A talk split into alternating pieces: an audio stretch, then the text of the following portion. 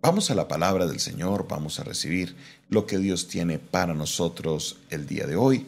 Vamos a la carta a los Efesios capítulo 6, carta a los Efesios capítulo 6 y vamos al versículo 13 en adelante. Carta a los Efesios capítulo 6, vamos al versículo 13 en adelante.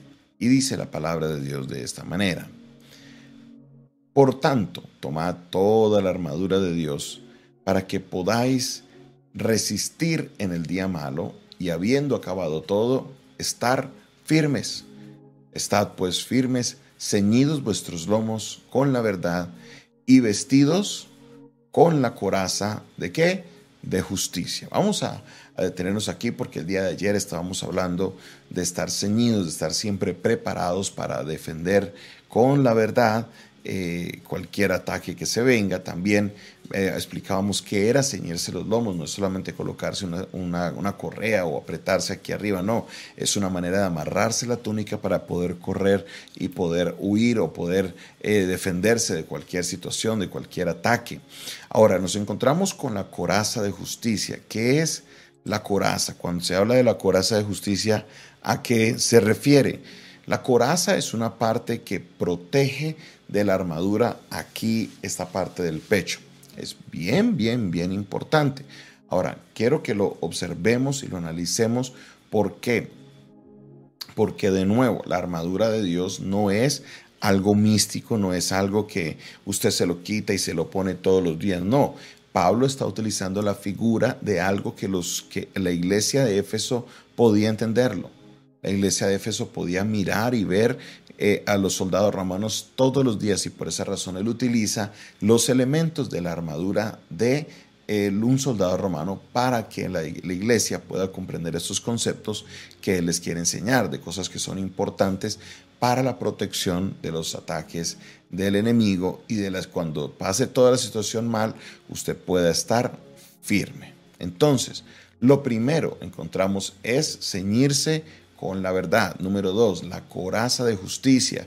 Aquí en el pecho encontramos los órganos vitales del ser humano. Encontramos el, la coraza no solamente protege la parte del pecho, sino hasta el estómago, hasta la parte baja del estómago. Entonces ahí encontramos primero que todo el corazón, encontramos el estómago, encontramos el hígado, encontramos los riñones, encontramos el páncreas, todos los órganos vitales, los pulmones, eh, los encontramos en esta porción de acá. Entonces proteger esa porción es importantísima. Y según el apóstol Pablo, ¿cómo se protege eso? Con la justicia, con la justicia, protegerse con la coraza de la justicia.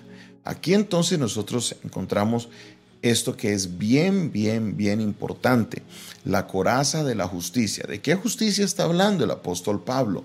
Obviamente está hablando de la justicia de Dios, no está hablando de la justicia humana, no está hablando de lo que, de, de lo que es el sistema judicial humano, no, se está refiriendo de la justicia de Dios. Es comprender lo que es la justicia de Dios, es comprender qué es lo justo para Dios, qué es lo correcto para Dios y por medio de eso puedo defender esta parte tan importante que son todos mis órganos vitales mis órganos vitales son defendidos comprendiendo la justicia de Dios.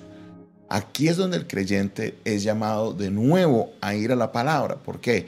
¿Cómo nos podemos defender la verdad? Estudiando la palabra. ¿Y cómo puedo entender lo que es la justicia de Dios? Por medio de la palabra, entendiendo quién es Dios, qué es lo que le agrada a Dios, qué es lo justo para Dios. Tenemos ese llamado de comprender la justicia de Dios como medio de protección de nuestro corazón, de nuestros pulmones, de nuestro estómago, de nuestros riñones, de nuestro hígado. Ese eh, arma, eso que protege aquí al frente, es clave por medio de conocer la justicia de Dios. El apóstol Pablo nos dice, entiendan que es la justicia de Dios y vivan en esa justicia. No vivan en la injusticia de Dios, sino en la justicia de Dios, porque eso es lo que los va a proteger en últimas. ¿Cómo así, pastor? Claro, si yo hago las cosas conforme a la voluntad de Dios, si yo soy, hago las cosas conforme a la justicia de Dios, la mayoría de mis funciones básicas van a estar protegidas. No importa el ataque que se venga, yo estoy bajo la justicia de Dios, el Señor me va a guardar. Y aquí mi hermano y mi hermana es la invitación. Estudie la palabra de Dios. Si usted no lee la palabra de Dios, no va a tener la oportunidad de entender lo que es la justicia de Dios. No vas a poder comprender qué es lo que es justo para Dios y qué es lo que no es justo para Dios o lo que es injusto. Y así puedas vivir eso y colocarlo en práctica. Si no lees la palabra de Dios, te vas a quedar por fuera. No vas a poder comprender absolutamente nada de esto. Entonces, apretarse o ceñirse los lomos con la verdad. Dos, protegerse con la coraza de la justicia. La justicia eh, humana no, la justicia divina. Aprendamos eso, comprendamos eso, aprendamos qué es esa justicia, qué es lo que Dios quiere, qué es lo que Dios anhela para nosotros, qué es lo justo, lo correcto. En todo esto nos dice el apóstol Pablo, en estas cosas pensad en la justicia de Dios. La justicia de Dios es maravillosa porque Dios sí es un Dios justo. El hombre puede hacer acciones justas, pero el hombre no es justo, nunca lo será. Dios es el único que es justo, siempre lo ha sido y lo seguirá siendo por los siglos de los siglos. Amén y amén. ¿Cómo estás tú con la justicia de Dios? No con lo que tú crees que es la justicia de Dios, sino lo que en la Biblia nos muestra por medio de sus mandamientos y preceptos qué es lo que es justo. Necesitas ir, necesitas sacar tiempo con el libro, necesitas leerlo, necesitas estudiarlo. ¿Por qué? Porque por medio de la palabra yo puedo entonces vivir en esa justicia de Dios. Podré poner en práctica la justicia de Dios y así defenderme de o proteger mis órganos vitales al momento de la batalla.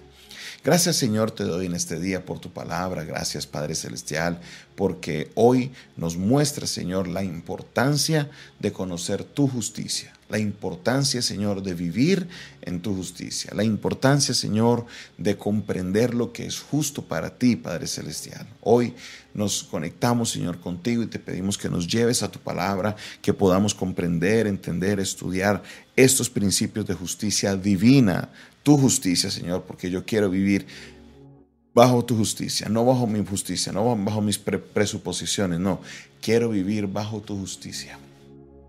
Obra, Señor, en mi vida. Glorifícate, Señor.